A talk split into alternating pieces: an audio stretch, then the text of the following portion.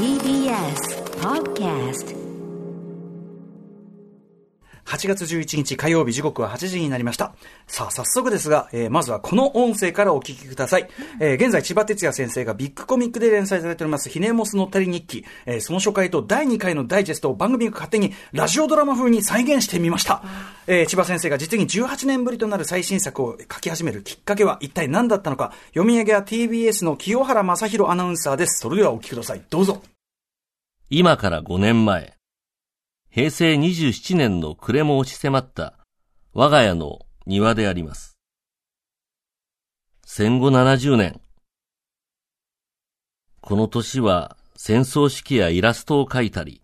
テレビに引っ張り出されたり、苦手な講演を頼まれたり、こんなに慌ただしい一年は、私の人生にとってもこれが最後だろう。静かに幕を引いて、静かな週末を迎えたいものだ。ん？ビッグコミックから連載の話？いやいや、ありがたいことだがもう年だ。老兵は消え去るのみ。うちの弟子たちはもう解散してみんな辞めてしまったし、仕事場も奥ちゃんに片付けられてしまった。寂しいが廃業なの。網膜剥離で細かい作業はもう無理だよ。仕方ない。ん？またビッグコミックから。たった4ページでいい？いいや、わしはストーリー漫画家だ4ページで何が書けるか。たく。93歳の水木しげるさんも日記漫画を描いているそうだが、水木さんには天然のユーモアがある。生真面目なわしには。しつこいなえ？担当は若い女性。じゃあ、やるか。はい、ということで、え、千葉哲也先生、勝手にあの、ラジオドラマ化してしまい、申し訳ございません。ありがとうございます。面白かったね。ね、第1回のね、はい、ちゃっかり新連載を始めてしまったというくだりを伺いました。うん、はい、ありがとうございます。あの、勝手にやっちゃいまして。あ、ご無沙汰しております、そして。ああ、ね、私はもう、去年か、ぐらいかと思ったら、もう5年ぐらい経ってるね。5年前なんです、前回お話伺ってから。よろしくお願いします。私は髪の毛がすっかりなくなっちゃって。いやいやいや、いや、とんでもないです。あの、後ほどもたっぷりお話今日も伺いたいと思います。よろしくお願いします。はい、よろしくお願いします。ということで今夜の特集はこちらです。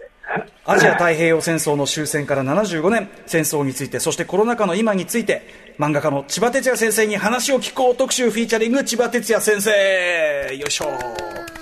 はい、えー、ラジオでお聞きの方も、ラジコでお聞きの方も、こんばんは。TBS ラジオキーステーションにお送りしているアフターシックスジャンクションパーソナリティのライムスター歌丸です。火曜パートナーの宇垣美里です。えー、ここからは聞けば世界がちょっと変わるといいなな特集コーナービヨンドザカルチャー。今日は、えー、明日のジョー、俺は鉄平、野谷松太郎などなど、名作、傑作数々で知られる日本漫画史最重要人物の一人、漫画の神様、千葉哲也さんをお迎えしてですね、はい、えー、漫画家のこと、そして、えー、戦争のことなどいろいろお話を伺っていきます。改めまして千葉先生、今日もよろしくお願いします。あ、こちらこそよろしくお願いします。はい、千葉先生、今日は、えっ、ー、と、リモートでのご出演ということで、えっ、ー、と、今そちらはどちらですか？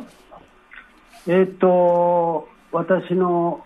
えっ、と、仕事場、屋根裏のすぐ近くにある部屋です。はい。あのーうん、後ろに大きなあの女王の横顔がね書かれたパネルがあって、はい、以前僕あの伺ってお話伺わせていただいたあそこですもんね。そうです。はい、ありがとうございます今回もね。はい、大変な中でお話を伺いたいと思います。ということで宇垣さんから改めて千葉先生のご紹介お願いします。はい。漫画家の千葉哲也さんは1939年生まれ、御年81歳の漫画家。代表作に明日のジョー、明日天気になーれ、俺は鉄平、野谷松太郎など、2005年から文政芸術大学で漫画専攻教授を務め、昨年の秋からは同大学の学長に就任。また、漫画新人賞、千葉哲也賞などで、後進の発掘、育成にも積極的に関わっていらっしゃいます。はい、ということで、もう、あの、先ほどね、6時台のオープニングでも、あの、語らせていただきましたが、はい、とにかく、日本の漫画史上、うん、あの、本当にもう最も偉大な、漫画家だと、本当に、あの、私だけではないですが、尊敬させていただいております、本当に。なんかいつもいつもあの私の漫画を取り上げてくれたり、えー、他の漫画も取り上げてくれるんですけど、私のことをすごく褒めてくれてありがとうございます。いやいや、本当に、あの、もう本当に、あの、実はめちゃめちゃ、あの、前回もそうですけど、あの、緊張しておりまして。はい、すごい緊張してるのが、こっちまで伝わってきてるのかも。はい、もうでも、お話しさせていただくだけで本当に光栄という感じで。えー、前回のね、えっ、ー、と、インタビューさせていただいたのは2015年の10月24日に、えっ、ー、と、前身曲げのウィークエンドシャッフルで、えっ、と、お話を、まあ、前回収録で伺ったんですけど、えお世話になりました、本当に。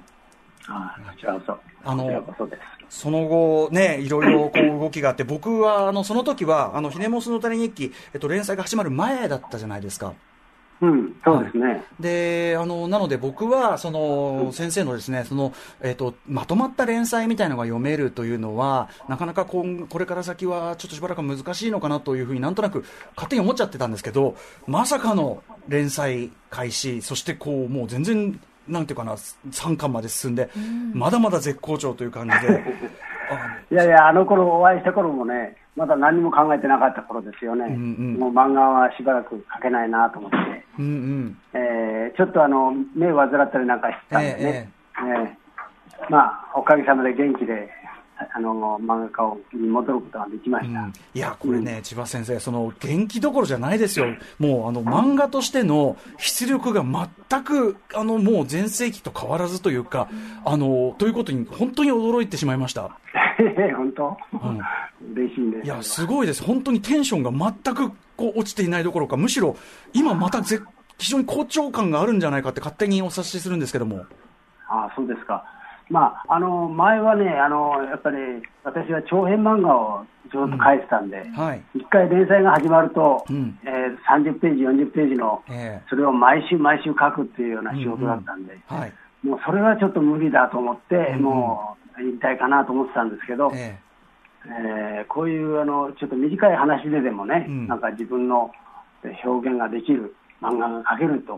いうことが分かったら、はい、あちょっとすごく嬉しくなってね。はい今はあの前、漫画描くときは結構苦しんでたんですけど、はい、今はなかなか、あのなんていうんですかね、うん、漫画を一コマ一コマ楽しみながら描いて、えー、います。それがまさに伝わってくる作品なのかもしれないですね。そうですか。うん。それは嬉しいね。いやいや。はい。ということで、ひねもすのたり日記、えー、どういう作品なのか、宇垣さんの方から説明お願いします。はい。ひねもすのたり日記は雑誌ビッグコミックにて、2016年1月10日号から連載開始。現在単行単行本が3巻まで発売されております。現在の千葉先生の日常と並行して、終戦の記憶、満州での逃避行の体験、そして帰国してから漫画家として成長していく様子が描かれていく自伝的作品となっています。1話につき4ページでオールカラー。お話はもちろんのこと、手塗りのカラーや独特の柔らかい描線が味わい深い作品となっています。はい。あのー、今、火曜日パートナーの宇垣美里さんなんですけども、はい宇垣さんはあの週刊文春で漫画の連載持ってるぐらいあの大変な漫画読みでございまして、大好きなんですけどでもあそうですか、はい、すごく素敵でした。あの一つ一つのページがすごく柔らかくってなんか見てるだけであの千葉先生のことが大好きになってしまう。あなんて素敵な人なんだろうって思いますしやっぱりすべてのページが優しい、す、う、べ、ん。うん、てのコマがねもう、うん、なっちゃいますよね、はい、新しい読者も掴んでるということで、はい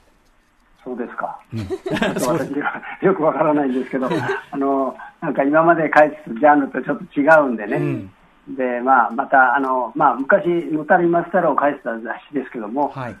ややや大人の50歳、60歳の人が主に読む雑誌なんで、はい、コミック誌なんでね、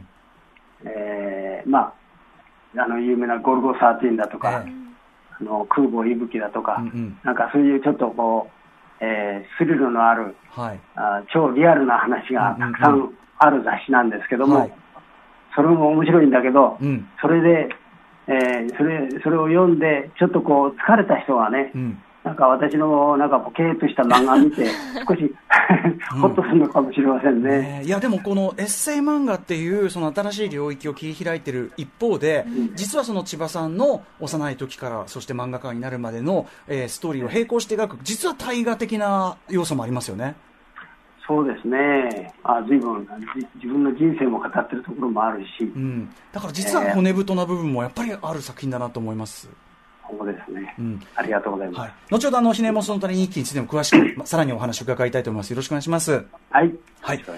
えー、今週末8月15日に終戦の日を迎えるこのタイミングでぜひ先生に、えー、戦争の話とかも改めて、えー、ね、あの、前回のインタビューとちょっと、あの、重複する部分はあるかと思いますが、何度お話を伺ってもね、やはり特に戦争の話は、あの、何度でもやっぱ繰り返しするべきだと思いますので、うん、ぜひ、あの、よろしくお願いします。はい、よろしくお願いします。はい。えー、それではお知らせの後、さらにお話を伺っていきます。時刻は8時12分です。生放送でお送りしているアフターシックスジャン、あシックスジャンクション緊張しております。パーソナリティのライムスター歌丸です。火曜パートナーの宇垣美里です。はい。ということで本日はね、えっ、ー、と、千葉哲也先生にお話を伺います。千葉先生よろしくお願いします。お願いします。えー、ということで、またまたちょっとあの、あれですね、ひねもすのたり日記のラジオドラマ版にまたお付き合いいただこうかと思うんですが。また作ってくれたの？いっぱいね、なんかあの、張り切ってですね、スタッフが。本当。はい。ということで、えー、どんなパートですかね、これは。はい、今回はですね、最近の千葉先生、コロナウイルスの蔓延する中で一体何を思っていらっしゃるのか、ひねもすのたり日記のまだ単行本になっていない第107回、感謝、感謝より、こちらのダイジェスト音声です。どうぞ。テレビでは、外に出ないでください。人と会わないように。できるだけ部屋の中でと、毎日言っている。なんだろう、この妙に懐かしい状況は？そうか。終戦後日本へ引き上げる旅の途中。偶然出会った父の親友、ジョさんにしばらくかくまってもらった狭い屋根裏部屋での生活。あはあ、75年も前のあの時と同じだ。はい、ということで、あの、勝手にね、あの、許諾を得ずにラジオドラマ化にしてしまって申し訳ない。ね、変、変な感じすると思いますけども。ちょっとしんみりしますね。ねはい。えー、という今夜はアジア太平洋戦争終戦から75年戦争についてそしてコロナ禍の今について千葉哲也先生にお話を聞こう特集でございます。えー、ということであの今ちょうどですねそのえっとひねもすのたり日記の中で、うん、まあコロナウイルスの影響下でのあの会というのを伺あのちょっとねラジオドラマ化したんですけどえっと新型コロナです今どういうふうにおお過ごしになられてますか先生は？えー、私はもともとねあの子供の頃から引きこもりで、うん、えー、漫画家になってあ漫画家っていうのは引きこもらないと仕事にならないから、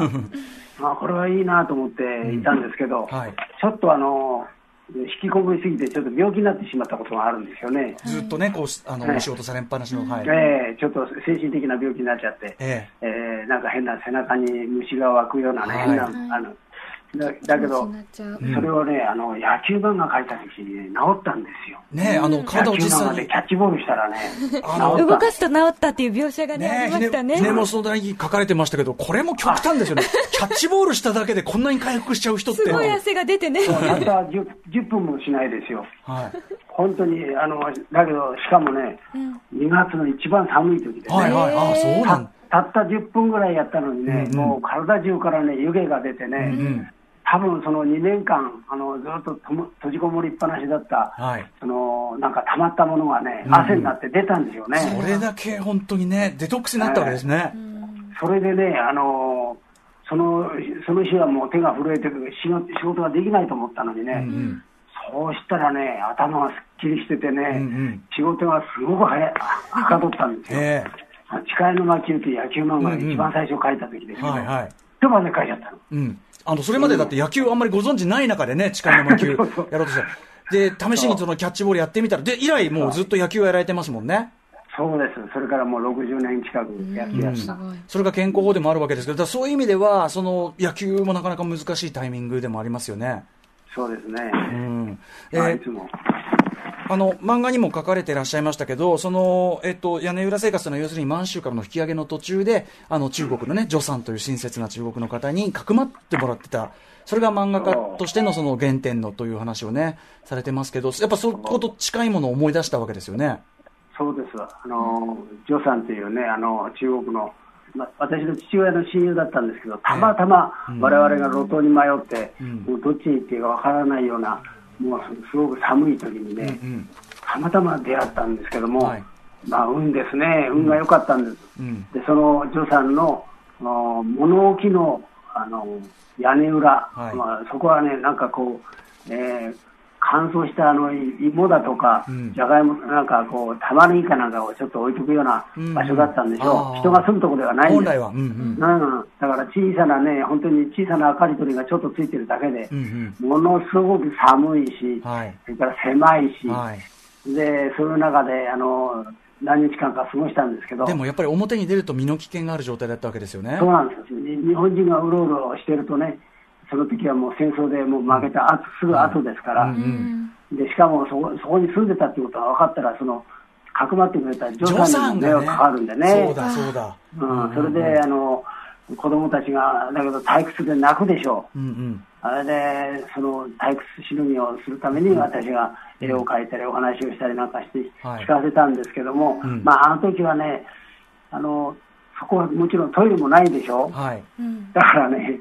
あの、ちょっと汚い話ですけど、ええみんなあの子供たちみんな洗面器にねえ、あの、うんちやおしっこしてね、うんで夜中に母親がこっそり捨てに行くんですよ。そうか、すぐ捨てるわけにもいかないから、取っとかなきゃいけないですね。そうなるほど、なるほど。これあの漫画だとね、ひねもすの谷日記だと、そのうんちするところがブリブリってってちょっと可愛らしい感じで、笑っちゃうすごい可愛く描いてるけど、まあ実際はやっぱそれは大変ですよね。いや、それは臭かったしね、みんなお腹壊してるからね。そういう意味ではね、コロナ禍で今、引き込まれざるを得ないけど、そこまで大変じゃないですもんね、やっぱね。そうそういうこと考えるとね、もう、あの、閉じこもってるのは私は天国でした。う んあの僕はやっぱりその千葉先生の作品全体にそういうこうあの普段の生活がと止まってしまうっていうかこう無意に過ごすしかない時間帯というのが、でもとても豊かに描かれるって千葉先生の漫画よく本当に出てくる場面だと思っててそういう意味では今このコロナウイルス間のその宙づり状態っていうのはある意味千葉さんの漫画的なねこう宙づりの期間っていうか。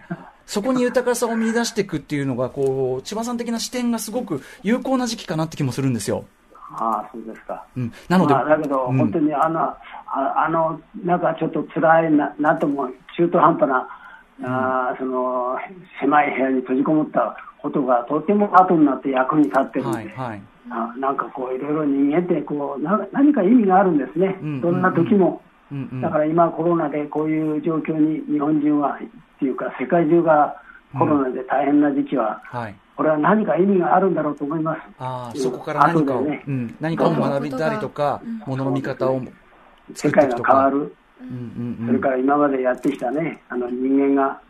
いろんな自然壊したり、はい。海を汚したり、川を汚したり、うん。えー木を切り倒したりという、うんうん。そういったことはやっちゃいけないんだよっていうことが、うんうん。だんだんだんだん、うん。多分私は地球がちょっと怒って、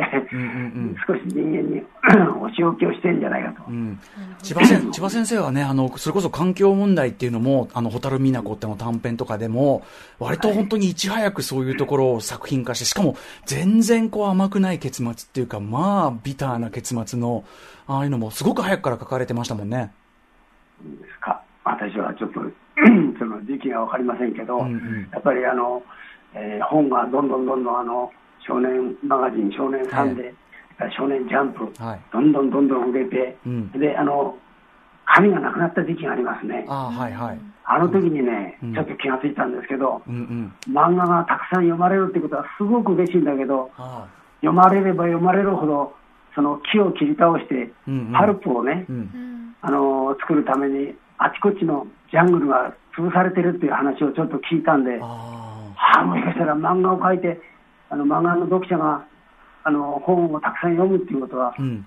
もしかしたら地球の環境を壊してるのかもしれない環境界に加担しちゃってるかもしれないと思われた。考えてしまったんですよね。それであの話を書いたんですよ。そうか、それでその漫画上で、その読者にもそういう、なんていうかな、こう意識を持たせるっていうか、そういうあれがあったんですね。なるほど。ちなみにあの先生、あの、あれですね、東京オリンピック聖火ランナー本当はやる予定だったとか。あそうですね、うん楽しみにしたんですよ、私。うん。これ、えあの200メ200メートルか、えーそこでそこへらしか走れないんでしょうけど、ええっ、と、えっ、と、横綱の、えうん。えっ、と、白鵬さんかな？はい。はい。うん。からあの成果をもらって、えー走るのか、うんななんかそういう設定だったらしいんですよ。あまあ、だから楽しみにしたんですけど、ね。えまあ、これちょっとあれですかね、来年延期になったら、それ、あの聖火ランナーのあれとかって、ご破産になっちゃったんですかね、あれね。たなんだろう。いやいや、また来年、あの、もしやるんだったら、聖火ランナーあるでしょう。ですよね。今ちょうどははい八甲さんの話出たんで、僕はね、そのコロナウイルス禍のこの生活で、で、あの千葉先生にお話伺うっていう時に、やっぱね、ファンとしては、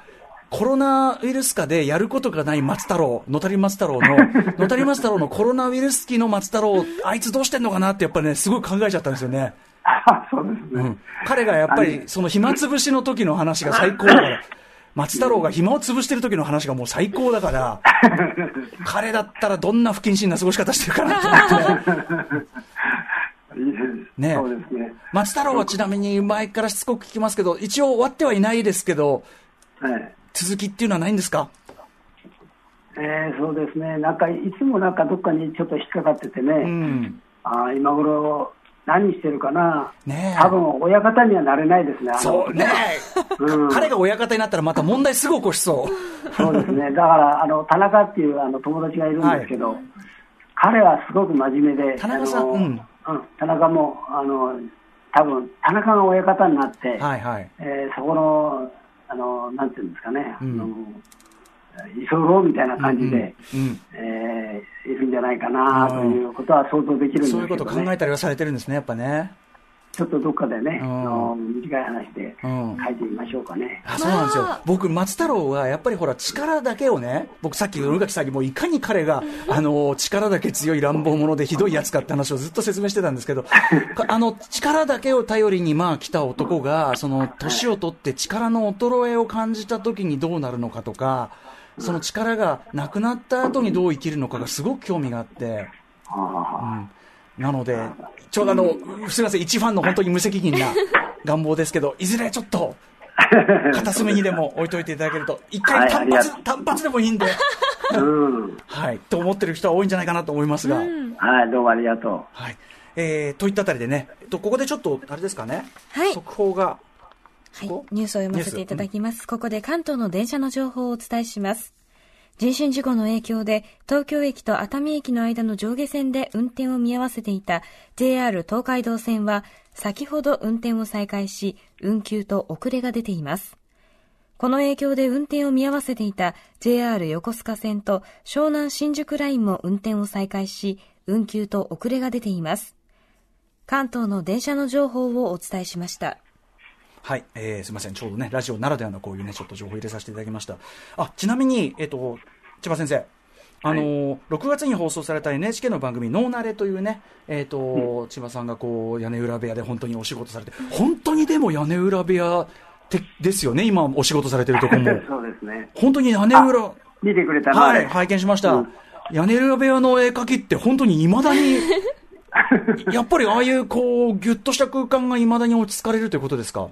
なんでしょうね。あの、一時、あの、広いところで、あの、お弟子さんなんかがいっぱいいるところで、一緒に仕事したことあるんですけど、えどうもなかなか気が散ってしまって、落ち着かないんで、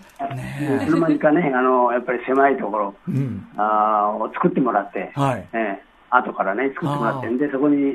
まあ、そこで閉じこもると、すごくはかどるし、はかどるんですね。ね、仕事がし集中できるんで、なんかやっぱりあの、えー、ジョーさんにかくまってもらった屋根裏につながってんだろうなと思うん。ねですよね。しかもその、ぎゅっとした空間の中で、あの、ちょっとこう仮眠が取れるような寝床みたいので、本当にその場で、ねなんか秘密基地みたいな。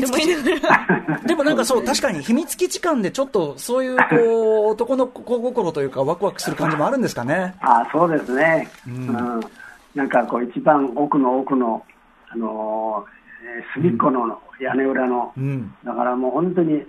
ちあの、私が立つと頭がぶつかるぐらい、ね。えあの狭いとこなんですけど、うん。いやーだから。一、番落ち着くんですね。あのドキュメンタリー、すごくだから先生のそういうこう、本当に普段のあのごご飯食べてるところとかも拝見できて、すごくファンとしてはすごい良かったです、なんか。うん、しかも、あの、お仕事されてる時にですね、あの、なんかラジオが流れてて、あの、聞き間違いなければ TBS ラジオ、ジェーンスー生活は踊る感が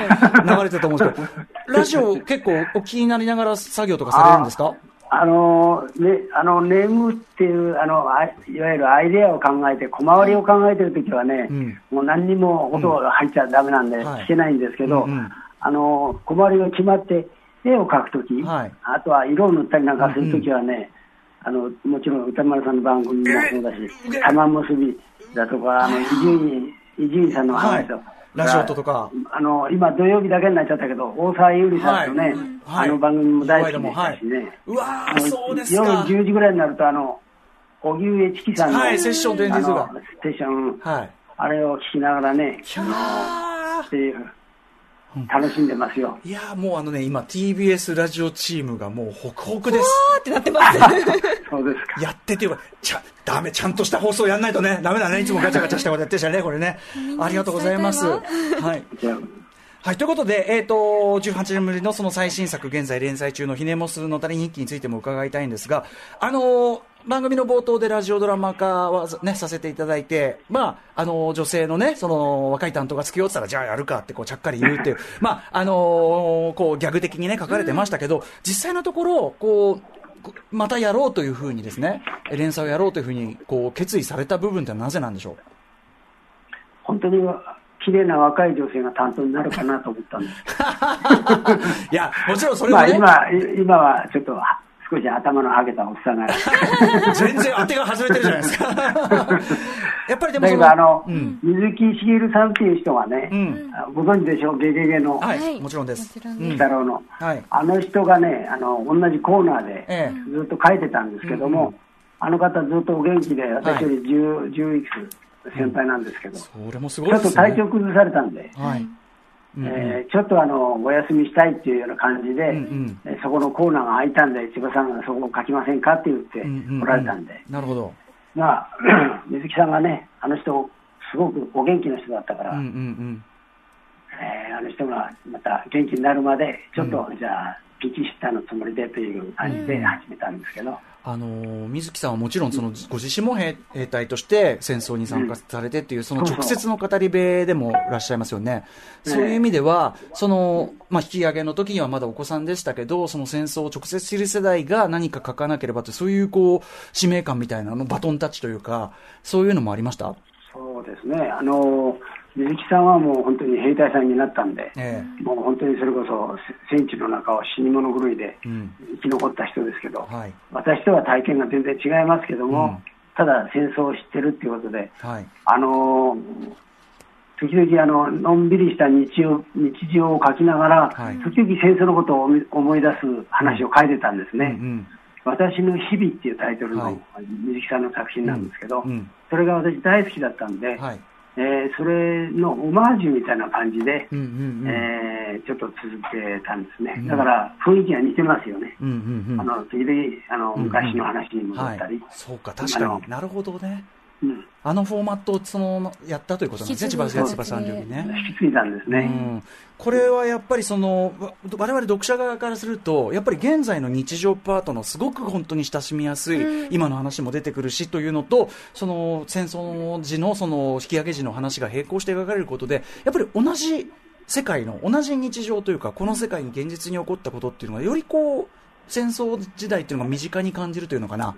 そういう効果がわ読者的にはやっぱあるんですけどもそういうあたりは狙われましたあたりですか？いやいや、もう、本当に私はね、ひひねもすのたりのたりでね、その思いつくままに、えーちょっとあの、あまり、あの、のんきな話ばっかり書いてると、うん。時々こう、ばなんかこう、バランス取りたくなるのかな、うん。はい。ちょっと重い話書きたくなって、うんで重い話が続くと、ちょっと、バカな日じいさんの日常をちょっと書きたくなったり、うんなんかそういうことで、なんか自然になんかこう、思うがままに、うん。あの書かさせてもらってるんですね。うん。ただあの、今回みたいにコロナのことがあったりなんかすると、はい。編集さんがこっちを先にしましょうとか、これはこっち、あの、この、ま、後にしましょうとか、はい。そういうことを編集さんがやってくれてます。ー。うん。では結果的にそのご自分の、まあ、自伝的な内容が結構そのあの子供の時から青年期に、まあ、これから先も続くんでしょうけどっていうふうになっていくのは本当に成り行きでこうなってきたって感じですか？そうですへね。ー。本当に、あの、なんかこう、しいつの間にかそういう、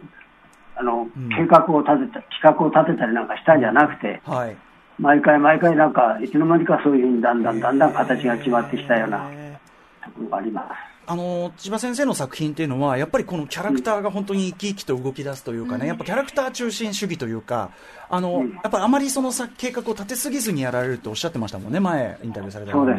やっぱりそのスタイルというのは。ええー、もういまいまだにいわゆる計画性がないんですよ。いやいやいや、だからこそ、ね、本当に思いつくまんまに、ただ、思いついたら、それを一生懸命こう、うん、どどうやったらあの読者が、うんうん、自分があのこういうことを言いたい、こういうメッセージを出したい、うん、こういうことで笑わせたいとかっていうことが、うまく伝わるかどうかっていうことは、ちょっとなかなか難しいんですけどね。ここにやっぱ漫画の技術というところが入るわけですよね。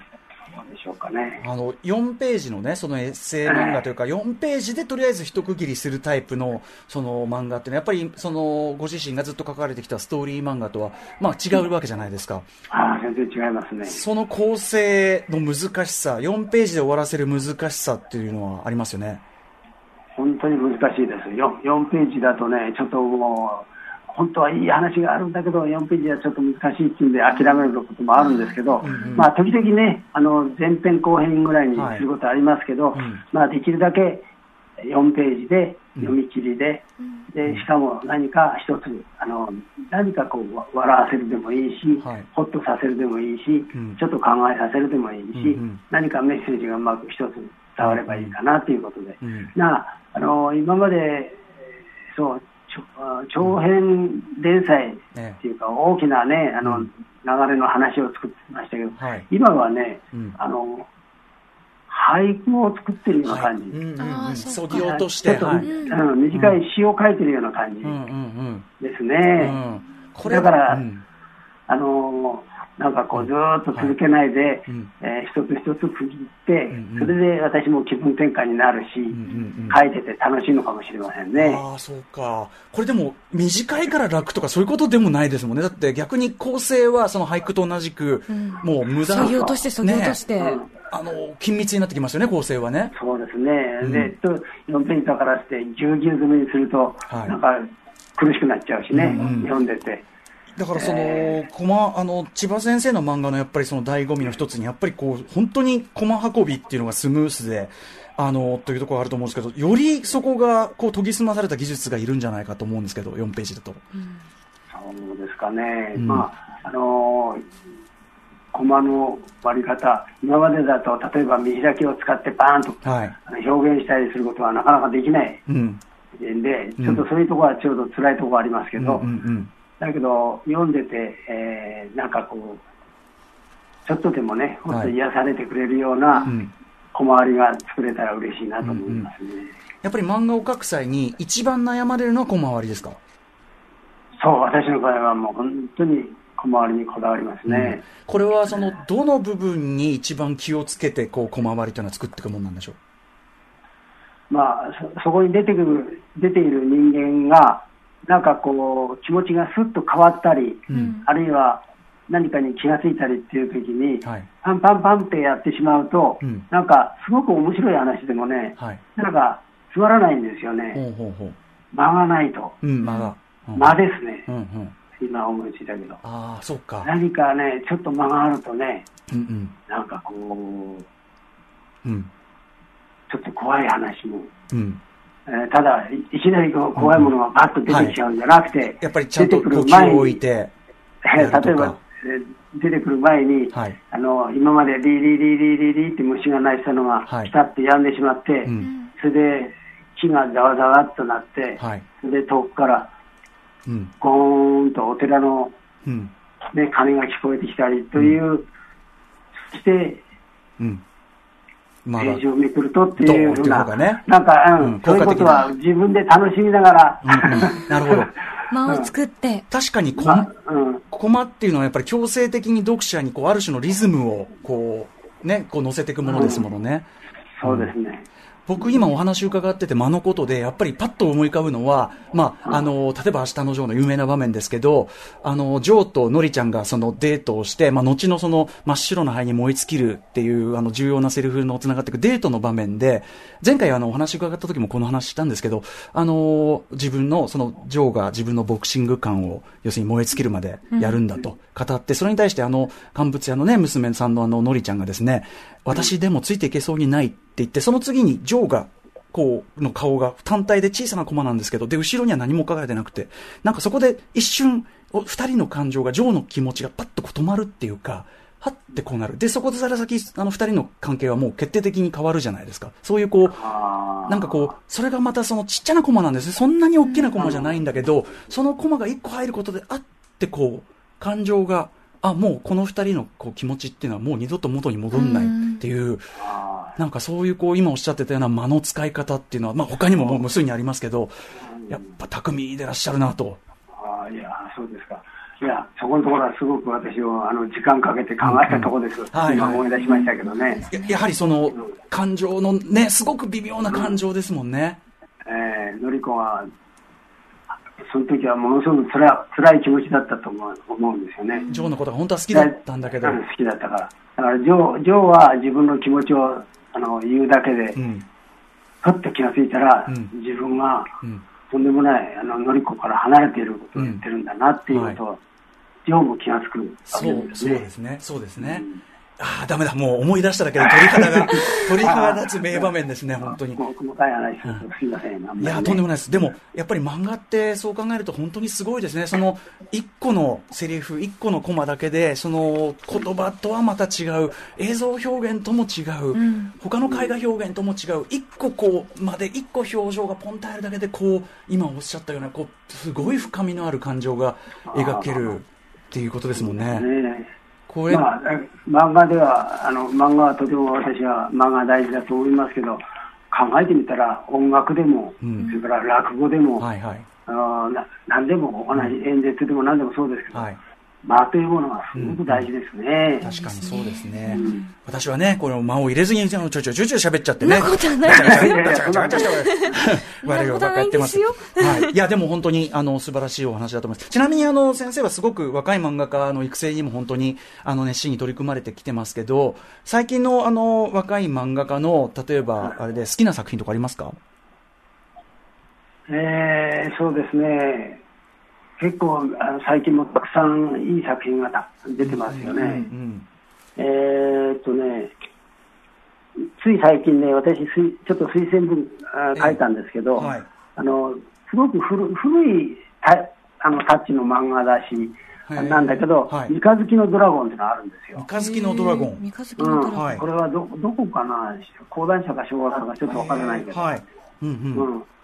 えっ、とね、あのー、古いタイプの、なんていうのかな、うんうん。うん、弱い少年、もう気の弱い、体も小さい少年が、うんはい、なんかあのー、何かに目覚めて、うん、なんとか強くなりたいって頑張っていく、うんうん、それで、えー、そのいろんなのいじめっ子やなんかに立ち向かっていくっていうような、よくある話なんだけど、だけど、そのその表情とか間とか、いろんなものがね、とても良かったんで、面白かったし、あとあの、もう一つね、あの、機械仕掛けの相手ご存知でしょう？機械仕掛けの？はい。はい。うんうん。あの、近未来の話でね、はい。あの、我々ほら、これからきっと、多分ロボットと一緒に暮らすことになりますよね。ロボットのお世話になる。そのロボットが、あの、いろいろ、そのその人間とのドラマを作っていって、はい、えー、とてもね、ジーンときたりね、うんはい、それからこれからの世界のことをいろいろ考えたりというようなね、うん、あと、すごく面白い。うん、へえ。あ、大田、大田義さんのね。なるほど、なるほど。はいはい。なるほど、なるほど。へえ、わかりました。ちょっと、えっ、ー、と、三日月のドラゴンと機械仕掛けの愛、はい、もう千葉先生のまた例えばね、今思いついたのは、はい、その二つぐらいで、まだたくさんあるんですけど、はい、読んでみよう。ありがとうございます。いや、もうこれもありがたい。もうねどちらも小学館からでしたね。はい、三日月のドラゴンが長尾健一郎さんでしょうか。はい、ああ、そう、名前が。さあ、ということで、えー、っと、今まで、えっと、漫画のお話を伺ってまいりましたが、えー、っと、やはりですね、このタイミング、えっと、戦後75年ということで、あの、ぜひちょっと戦争のお話も伺いたいんですけども、はい、あの、やはり、あのー、戦戦後70年タイミングで、割とこういろんなところでお話をすることが多かったっていうふうにおっしゃいますけど、あれから5年経って、どうでしょう、その戦争と日本人というところで、その世相の変化みたいな、千葉さん的に考え感じられますか？そうですね、やっぱり戦争っていうことをもう知ってる人がほとんどいなくなってしまってるからね。はいだからあの戦争の怖さ、戦争っていうのが起きてしまったら大変なことになるんだということの、うんえー、ことを毎年毎年夏になるとね、うん、あの8月15日になると、戦争の話を繰り返しやるんですけども、はい、広島や原爆の話もね、あの長崎の話もついこの間ありましたね、だんだんだんだんなんかみんな若い人たちの頭の中に今その戦争の話からなくなってしまってて、はい、戦争の怖さをまた忘れてしまって。ていくんじゃないかなということのちょっと危機感はあります、はい、そうですよね、その危うさ感じる、ね、ところありますよね。75年、たまたま、うん、あの日本は運がなあの運よく戦争には巻き込まれてないけども、直接はね、だけど世界中で、はい、戦争が止まったことないんですよね。そうですね。一回も止まってないですもんね、その後もね。一度も止まってないんですよね。もうベトナムからシリアから中近東から、いろいろね。だからいつ日本が巻き込まれるかわからないんだよっていうことを少しはい、しかもその当事者の声っていうのがこうどんどん要するにその皆さんお年を召したり亡くなられたりとかってことで、聞こえなくなってくるとどんどんそのなんていうか戦争全く距離がある世代ならではの無責任な声も本当に鳴り響いてきたりして、知らないからこそ言ってしまう、はい、なのでちょっと本当に千葉先生のまあそのお話であったり作品であるというのが非常に重要だと思うんですがここでぜひあのひねもその、えー、野谷日記1回目で描かれているとですね、えー、1945年今から75年前に、えー、千葉先生が体験された、えー、こういうあたりまたちょっとラジオドラマ仕立て、またちょっと長いんですけど、先生お付き合いください。はい。あ、どうも。どうぞ。私が子供の頃は中国の信用市、当時でいう満州の法天市に住んでいました。父親が印刷会社で働いていて、3メートルもある高いレンガ塀に囲まれた中にある社宅が我が家でした。当時、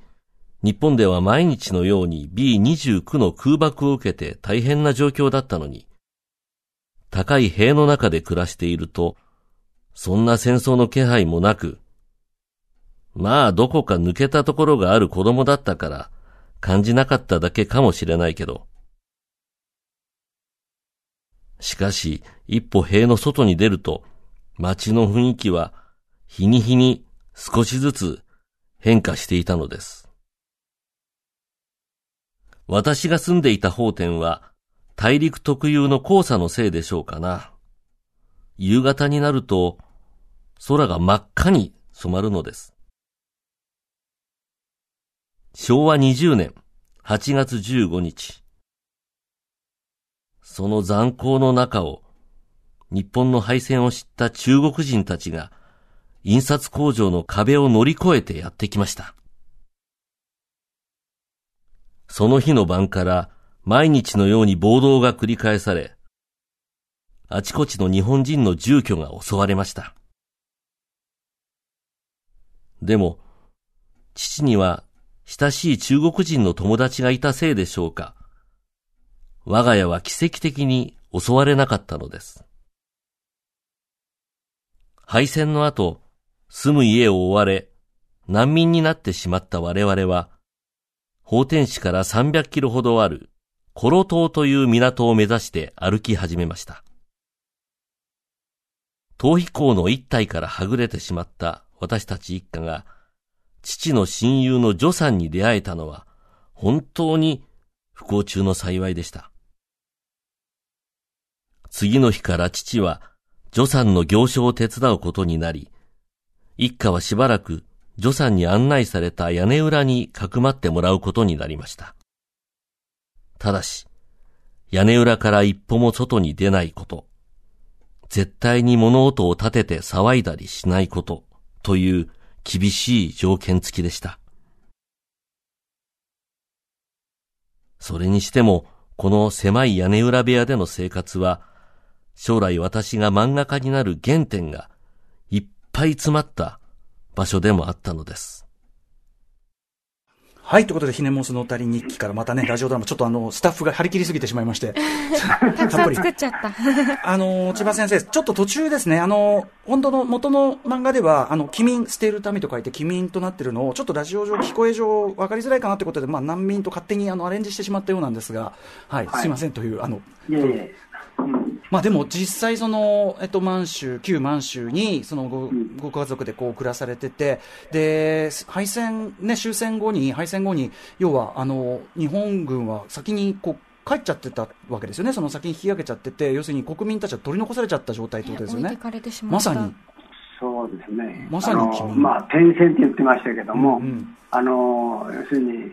他の、あの、戦場がもっと厳しいところもあったんでしょう。うんうん、そういうこともあったんです。まあ、捨てたっていう気はないでしょうけども、うんうん、あの兵隊さんがいなくなっちゃったんですよ、はい、若い兵隊さんが、うんうん、で戦車も何もみんな南、ずっと南の方行っちゃって、ええ、それであの我々残ってるのは、はい、あのお年寄りと、うん、それから若いあの少年少年兵っていうのがいました、はい、中学生、高校生ぐらいの方がね、鉄砲を持たされてね、うんうん、えー、というようなことがありましたね。うんうん、どうもねよ、うん容体が変だなということは感じていましたけど。はいでそこでその終戦になって、その要は全く国家の助けを得られない状態で、あの帰っていかなきゃいけないわけですもんね。そうですね。これをいかに心細いかですし、端的に、ね、あの危険な道のりですよね、本当に。いやだから歩いていてもね、あの大陸ですから、まず一番あの困ったのは、どこへ行ったらいいかわからないんですよ。今いるところはあの要するに危険だから、どっかへ動くわけですけど、はいはい、動くのも夜中じゃないとだめだし、はいはいえー、だからそういう夜中に子供が泣くと怒られるし、うんはい、なんかそういう状況で、えー、の移動ですから、はい、あ非常にもうみんな気を使って、ただ、うん、あ私は子供でしたからね、うんうん、あのまだ6歳でしたから、はい、あのー議なんだけどね、うん、6歳だとね、どんな状況に、うん、どんな、あの鉄砲の弾が時々ピョンって飛ぶんですけど、頭の上を。もうあの内戦が始まってますから、あの、はいはい、中国大陸はね、あの毛沢東軍と蒋介石軍の戦争が始まったから、時々あのパンパンパンパンパンってあの鉄砲の音や、機関銃の音がするわけですよ、はい、そうするとみんなあの隠れてるところで、ふせっつって伏せて、はい、えー、いるんですけども、そういうところでも子供が泣いたりすると怒られる、うん、そういうような生活をしてきたんでね。うんうん。えー、でもそんな中でも6歳児だと、やっぱりなんかちょっと、ののちょっとこう能天気見てるところもあるってことですか？能天気っていうか、なんかね、子供ってね、うん、親がいるとね、はい、あの怖くないんですよ、うんうんうん、お腹はすくんですよ、寒いんです、うんうんうん、寒いし、お腹空いても、はい、ああばらが出るくらいそれでもう体中が栄養失調でおできができたりなんかしてる、えー、で体中に飲みや白みがいっぱいで、はい、大変な状況なんだけど、うんうん、お父さんとお母さんがそばにいると、はい、怖くないんで、なんか私は少し能天気だから余計だったんだけど、なんかハイキングしてるくらいの気持ちで、家族旅行？楽しかった、うん、家族旅行してるみたいな気持ちで、うん、なんか楽しかった記憶が、日本があるんで。す。でもね、その、今回の漫画にも書かれてますけど、途中でその、お母様が、その、それこそ中国残留孤児になるかの境目っていうか、ね、うん、あの、ここでちょ子供をちょっと置いてったらどうだいみたいなのに対して、まあ、こう、毅然とこう、ノーと言いますけども、本当にこう、境目っていうか、こね、千葉さんのところはご両親いらっしゃって元気だったからよかったけど、本当にこう何がどうなるかはもう、ね、ねあの本当に薄皮一枚というか。いや本当にあの一緒に歩いてるあの例えばうちは4人兄弟でしたけども、はい、あの例えば一緒に歩いてた3人兄弟の子の1人がいつの間にかいなくなってたりね、それはなくなっちゃってたり、はぐれちゃったりですか？はぐれたのか、あの中国人に預けてしまったのかね。そうかそうかそういう、ね、なんか、あの、もう、連れて歩くのがもう、とても辛い、うん、辛いし、子供もお腹空いてて、はい、親も自信がないわけですよね。はいはい、あの、この子を日本まで連れて帰れるかどうかわからない。うんはい、それだったら、その、ちょっと豊かな中国人がね、はい、あの、えー、こう毛布とか、ね、食べ物と交換しようなんて言われると、うんうん。いやそれもギリギリの選択ですもんね、で実際、その移動のその引き上げの船の中でもいっぱい亡くなられちゃったりしてるわけですもんね。そうですね、まあ、その引き上げ船に乗せてもらった時は、もう本当にみんなほっとしてね、うん、ああ、これで内地へ帰れる、うん、内地っていうのは日本のことなんですけど、はい、内地内地へ帰れるって、みんなほっとする、ほっとすると、今まであ栄養失調だったり、ね、みんなやっぱり病気持ったりなんかしますから、はい。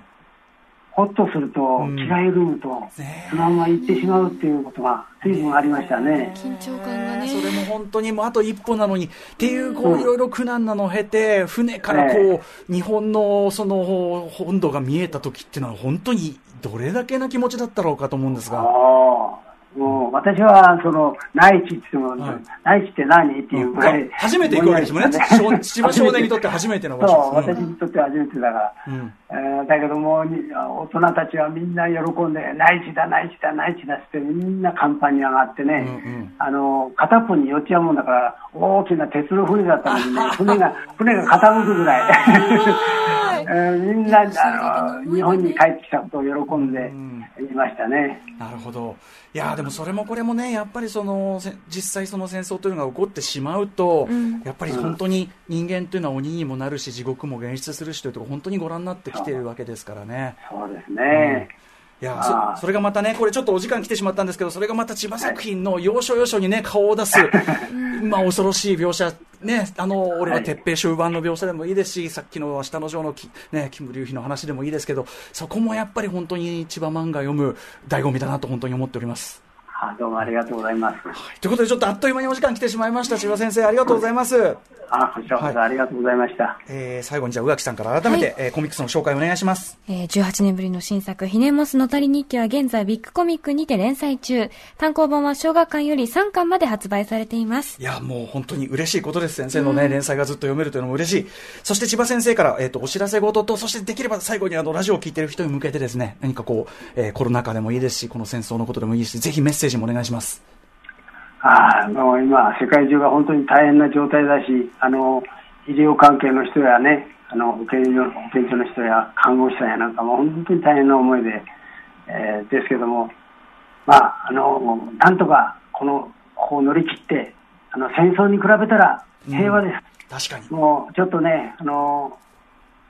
うんえーみんな元気を出して、はいえー乗り切りましょう、はいみんなで。はいうん